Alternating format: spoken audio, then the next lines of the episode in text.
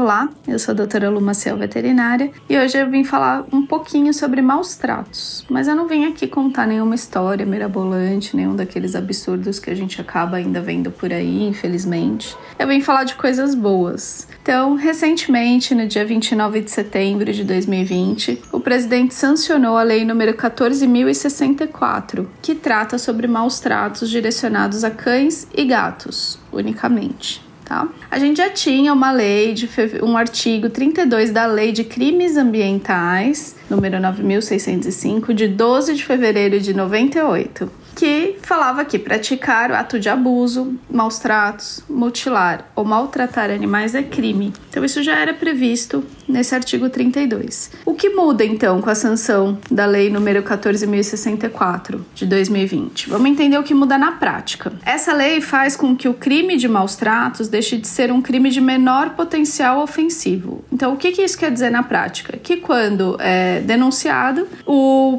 a autoridade policial pode chegar mais rápido a ocorrência, tem que chegar mais rápido a ocorrência, porque ele não é mais um crime de menor potencial ofensivo, tá? Então, houve a denúncia, tem que ser investigado e o quanto antes. Além disso, o criminoso vai ser investigado e não mais liberado após a assinatura de um termo circunstanciado como era feito antes. Então assinava, estava liberado, beleza. Não, hoje ele vai ser sim investigado e passará também a ter registro de antecedentes criminais. Além disso, se ele for pego em flagrante, vai ser preso. Então, sim, a lei prevê prisão de 2 a 5 anos para quem for pego em flagrante ou depois condenado, depois da investigação, tá? Então, assim, muda muita coisa, muita coisa mesmo. Antes, assim, é, é, o pessoal que ia denunciar em delegacia muitas vezes era até é, maltratado, o pessoal não dava muita, muita bola para isso, não, tá? Então, agora as coisas mudam de figura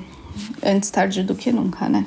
Então, uma coisa importante: como fazer a denúncia? Se você suspeitar que um animal está sendo maltratado, você tem que fazer o boletim de ocorrência e esse boletim de ocorrência pode ser feito em qualquer delegacia. Alguns municípios têm delegacias especializadas em meio ambiente ou defesa animal, mas qualquer delegacia tem que fazer o registro tá? Pode ser feito eletronicamente também pelo site das delegacias. E o mais importante é que assim, a autoridade policial tem o dever de instaurar o inquérito. Se eles se recusarem, você deve anotar o nome da, do policial que está se recusando a fazer isso e da delegacia e procurar o Ministério Público para noticiar o fato, tá? Então, levar os dados, noticiar, procurar o Ministério Público, porque sim, isso tem que ser investigado. Então, muita coisa muda com essa lei e a gente ainda vai falar bastante sobre isso. Assim que a gente voltar a gravar em estúdio, eu quero trazer alguns convidados para a gente abordar esse assunto melhor. Mas a intenção do episódio hoje foi só mostrar para quem ainda não tinha entendido o que muda com a sanção dessa lei, é, o que vai acontecer agora de fato, tá? Então a gente vai ter uma mudança muito grande na proteção animal. E é isso, gente. Eu espero que vocês tenham gostado.